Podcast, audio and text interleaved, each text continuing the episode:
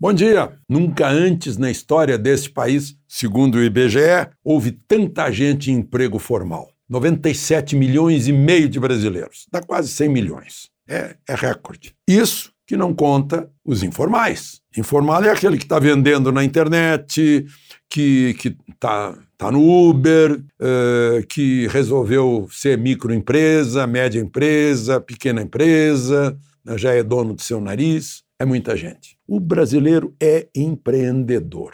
E está crescendo esse número de, de, gente formal no emprego. No último trimestre aumentou em 2 milhões e 300 mil.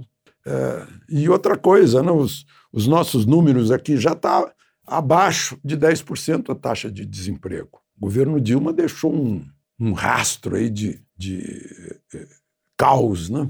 Menos 7% de crescimento, somado tudo. E o governo anterior, com essa gigantesco eh, ralo levando dinheiro do povo, né, que agora está sobrando para dar auxílio. Antes faltava, era, é, era déficit atrás de déficit, agora é superávit. E o governo está reduzindo o tamanho dos impostos.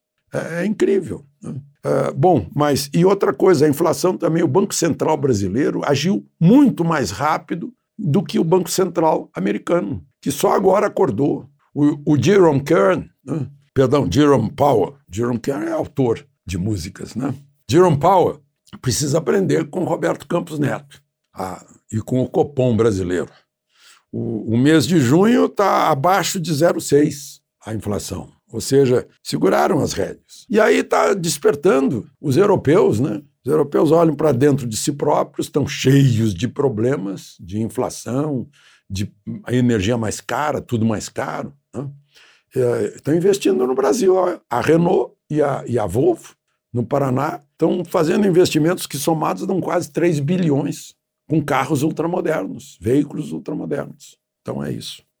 Agora a gente fica triste quando vê ministro Barroso prorrogando o que já prorrogou por duas vezes. Aquela proibição, ele proibiu, simplesmente proibiu, despejo de locatário que não paga aluguel e reintegração de posse para tirar a gente que invadiu a propriedade alheia. Isso é uma clara uh, invasão também do poder legislativo constituinte e do poder executivo, do poder de polícia. Né? Uh, isso, sobretudo, diz respeito ao artigo 5 da Constituição, que diz que todos são iguais perante a lei, todo mundo que mora no Brasil tem direito à inviolabilidade do direito à vida né, e o direito à propriedade, igual ao direito à vida, está na mesma linha.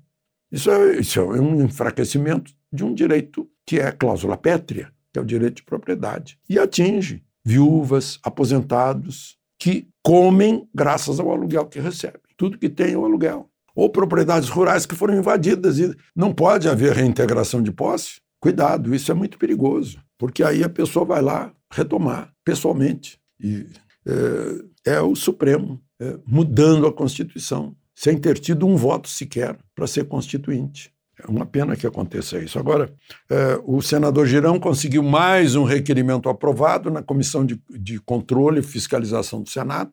Agora, para saber que história é essa que o Supremo contratou um, um aplicativo, um sistema, TIRS, para monitorar a rede social. O que é isso? É, é, o que tinha no tempo do governo militar, departamento de censura, né, que Geisel extinguiu né, antes de, de deixar o poder. Né? É, e a censura é proibida pelo artigo 220 da Constituição. Que história é essa de monitorar redes sociais? Né? Então ele está perguntando como é que funciona isso e quanto nós, contribuintes, estamos pagando por esse contrato. É uma, uma pergunta, um requerimento eh, que vem a calhar. Muito interessante. Né? Porque vai em nome, eh, é um senador do Ceará, portanto, em nome do Ceará, mas também em nome de todo o povo brasileiro, que é origem do poder. De Brasília, Alexandre Garcia.